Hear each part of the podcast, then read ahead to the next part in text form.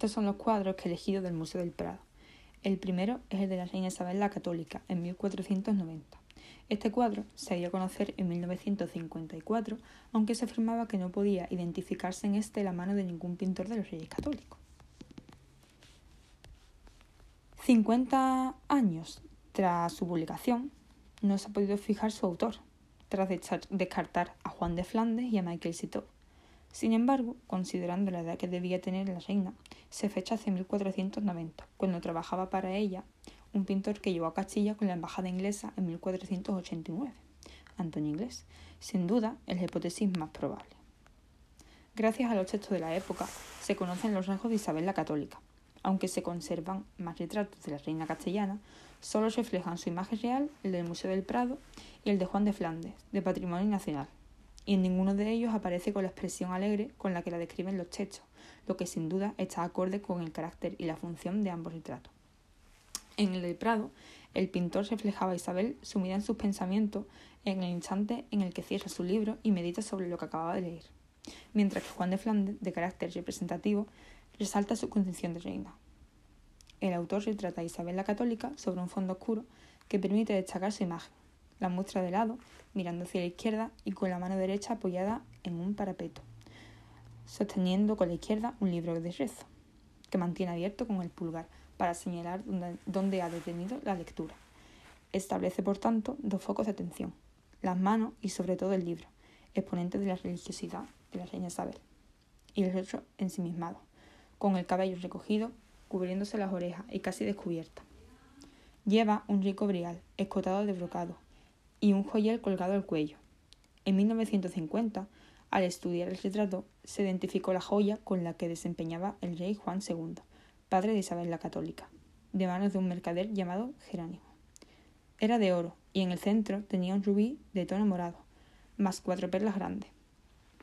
Por la estructura del soporte y la disposición de la figura, el retrato debió formar parte de un díptico. El segundo es el del rey Felipe II.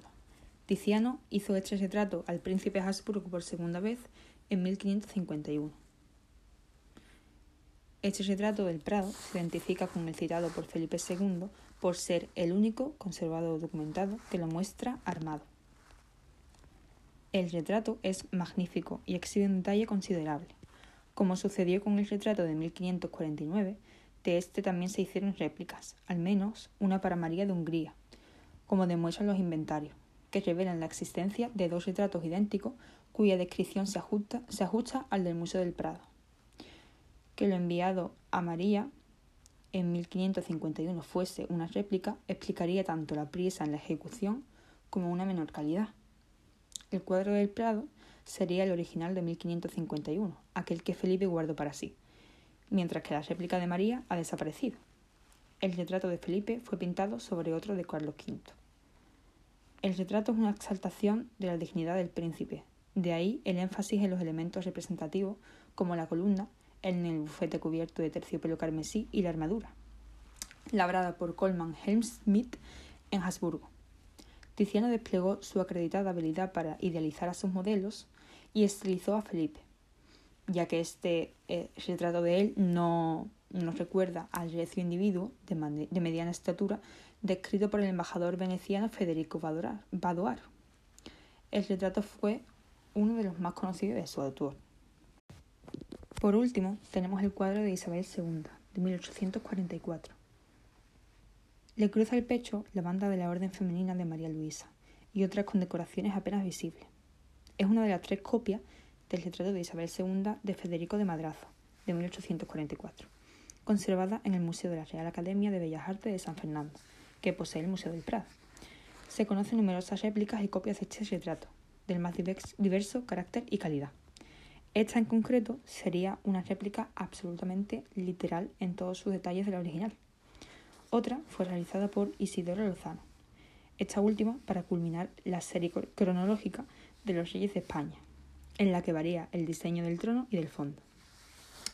En el paso intermedio de las dos versiones anteriores se encuentra otro ejemplar, propiedad del Prado, que aunque considerado en algunas ocasiones como original de madrazo, se trata como una copia como así parece probar la torpeza de su diseño, particularmente en las proporciones y disposición de los brazos de la reina. Sin embargo, es un cuadro muy interesante ya que se encuentra tan solo bosquejado y se pueden apreciar claramente los trazos nerviosos y rápidos del pincel en la preparación y diseño de los elementos de la composición.